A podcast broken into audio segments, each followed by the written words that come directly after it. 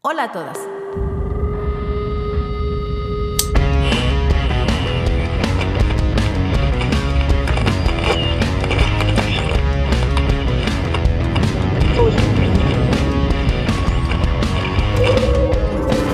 Sinergia Sorora.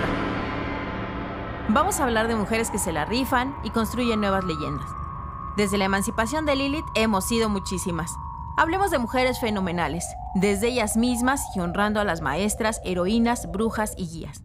Porque aquí, la de un lado es compañera. Esta es Sinergia Sorora.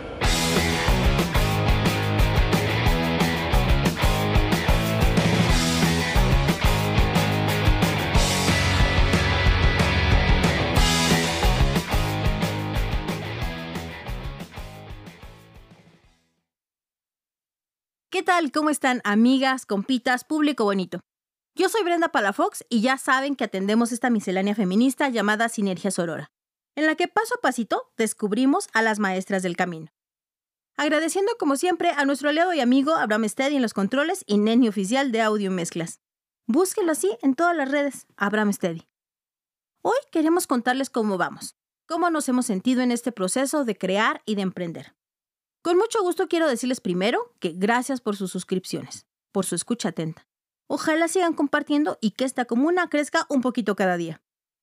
Empezamos con el canal de YouTube y ahora ya estamos en Spotify, Google Podcast y también en Evox. Decirles que una de las maravillas de este ejercicio, donde las invitadas nos cuentan su camino de vida y sus referencias, las agrupamos en las listas de reproducción de YouTube. Ya les prometo hacer lo propio en Spotify. Y cada que armo la relación de cada una, se me devela como una pieza en el rompecabezas cómo esas maestras dan luz y andar a los pensamientos de nuestras entrevistadas y a su vez en cada una de nosotras. Reconocer que hay, por ejemplo, muchas artistas de las cuales no tenemos ni idea, pero que al ir escuchando, eligiendo algún tema para la selección, también desarrollamos nuestros espectros de conocimiento. Sabernos vistas, registradas, presentes en el imaginario colectivo desde distintos saberes es, por decirlo menos, enriquecedor. Y así, con un rango entre 10 y 25 referencias por entrevistada, ganamos también en la narrativa. No sesgando el enfoque, sino aventajando en la memoria que no se pierda el recorrido de pioneras y visionarias. Piénsenlo, ¿cuántas podremos lograr al final del año? Eso me da mucha emoción, pues estamos pensando en la forma creativa de rendir un gran homenaje a todas ellas. Hemos tenido algunos detalles que iremos afinando, pero decirles que las entrevistas continúen en la dinámica de dos semanas de entrevistas y una de micrófono abierto. Comentarles también que ya tenemos el siguiente micrófono abierto, que es sobre la maternidad, con las compas del proyecto Migala que nos brindarán parte de sus experiencias. Y todas tendremos un conversatorio propio el 11 de mayo por el canal del proyecto. Recuerden, Proyecto Migala en YouTube. Yo iré en calidad de no ser madre por decisión. Anímense a ver la transmisión. Les vamos a dejar el link en la descripción.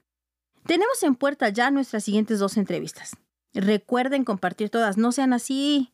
Les prometo que siete veces siete la suerte les sonreirá si lo hacen. A mí me encanta aprender. Y no es que sea una erudita en un tema en particular. De hecho, el sistema escolarizado formal y yo nunca hemos sido buenos amigos. En la primaria, seco y vocacional, nunca fui niña de 10, entre otras cosas porque la vida era precaria y la educación cara.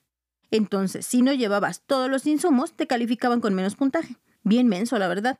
Y por otro lado, porque mis métodos de aprendizaje no se ajustaban al estándar. Pero ¿saben qué sí me movía el mundo? Emprender cosas. Y con ello no me refiero solamente a vender algo y ofrecerlo a amigas, que también lo hice, pues. En seco vendí dulces que eran del puesto de mi mamita, hicieron éxito. Sino a esa sensación de comenzar. ¿Te ha pasado?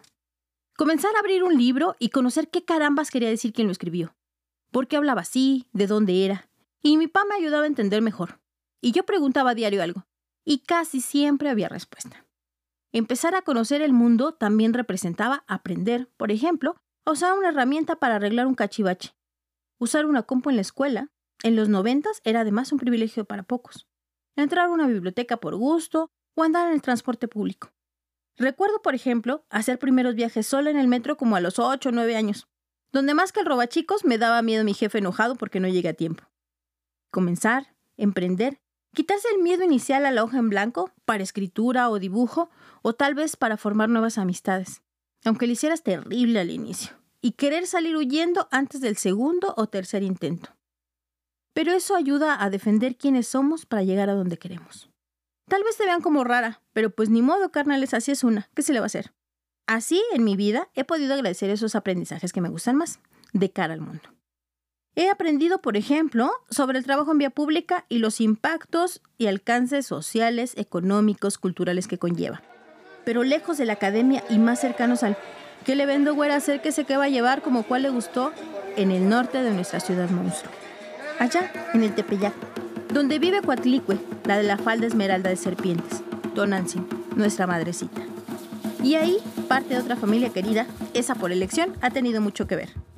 Marta, Hortensia, Esther, Dani, Patricia, Jovita, Toña, Josefina, Eva, Lupita, Lucía, Araceli, Esperanza, Rosa Isela, Teresa, Leo, Minerva y muchas más me enseñaron, sin saberlo, lecciones de tenacidad. De luchar contra el clima, contra la crisis económica, contra el alza indiscriminada de precios, del regateo voraz, contra las violencias en sus entornos familiares y de los gobiernos indolentes. Y aprendí a vocear productos y ofertas, a poner entendido el puesto, aprendí de veladoras, vírgenes y santos, de la historia de México, del cine mexicano como gancho para una venta, de plantarse sin pena en el espacio público como territorio conquistado. Aprendí lecciones de fe oficialista y de la magia de la multitud en el centro del turismo religioso más importante del ombligo de la luna, la Villa de Guadalupe. Hablo de las mujeres porque hoy reivindico esa voz, esa queja, esa fuerza, esa inconformidad. ¿Y por qué otro día les contaré de los compañeros? No pienso mucho estos días, ante este supuesto fin de pandemia, donde dicen que ya no hay COVID.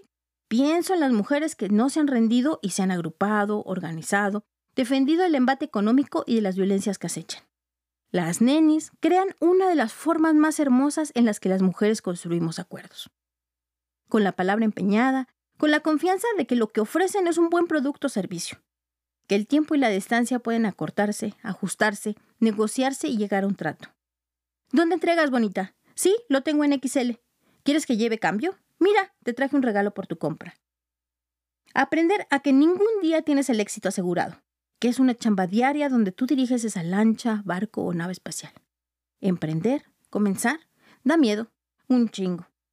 A veces pierdes dinero, amistades, un amor. A veces no hay éxito.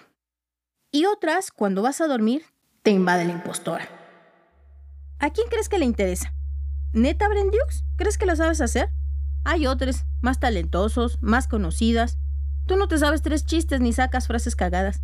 ¿Qué más les vas a decir a esos que te escuchan? Otras veces vienen comentarios que nadie pidió. Necesitas que un hombre famoso te dé promoción. Ay, no mames. En las cosas bonitas de nuevas proezas y hazañas, también está el tener amistades virtuales. Por ejemplo, conocí a Laura y Gaby por Facebook, pues escuchaban el pasquín y mi capsulita feminista. Ahora aprecio mucho que siempre me abren las puertas de su casa para que las palabras se escuchen más bonitas. O en otro caso, desde el proyecto Migala tengo muchas nuevas amigas. A varias no las conozco en persona aún, pero pronto. Planear este ejercicio en Sinergia Aurora para una misma y las demás ha sido un deleite, pero que requiere planear los pasos. Y la verdad, no nos lo sabemos todos, pero tenemos la confianza de que podemos crecer y reivindicar la historia de las mujeres y de los lugares autogestivos y de comercio local que nos permiten grabar. Gracias a la cabaña artesanal en el centro de la ciudad, gracias a Chapata Vive Café cerca del Metro Etiopía, a la Lund de Cocó en Iztacalco y a Cafebrería Periférica, cerquitita de Chabacano. Queremos dejar de asociar mujeres a feminicidios, muerte, violencia, atrocidad y las peores manifestaciones de una sociedad enferma y la crítica está presente cuando participamos en el Pasquín, un proyecto Migala. Tampoco nos negamos a defender nuestra postura. No somos indolentes a la realidad, pero aquí queremos brindar un poco de calma. Reivindicar que podemos ser felices con lo que somos también como postura política. A veces pienso que podemos ser como esa maceta que ves afuera de la casa de la vecina y dices, ¡ay, qué bonita! Ya le crecieron flores. Y ves una banquita improvisada que te invita a sentarte y tomar un respiro. Sale tu vecina y te da los buenos días y te pregunta cómo sigue tu gato. Queremos eso. Reciprocidad, empatía, sororidad. Queremos un poco de serenidad, de risas, de anécdotas chidas, aunque sigamos afuera en la lucha constante contra el patriarcado. Siempre que se asoman esos deseos de autodestrucción y de encontrar una actividad normal, formal, para salir huyendo, le hago un juego a mi cabeza. A mí nadie me dice que no puedo hacerlo. Y la impostora desaparece un rato Así que les agradecemos a quienes nos siguen en esta chinampa sorora de Feministland y nos echan porras. Las queremos mucho y esperemos que nos sigan escuchando. Anímate, hermana. Comienza a soñar y diseñar la ruta de lo que te llena el corazón. Emprender es nuestro viaje sin retorno. Vámonos. Sinergia Sorora.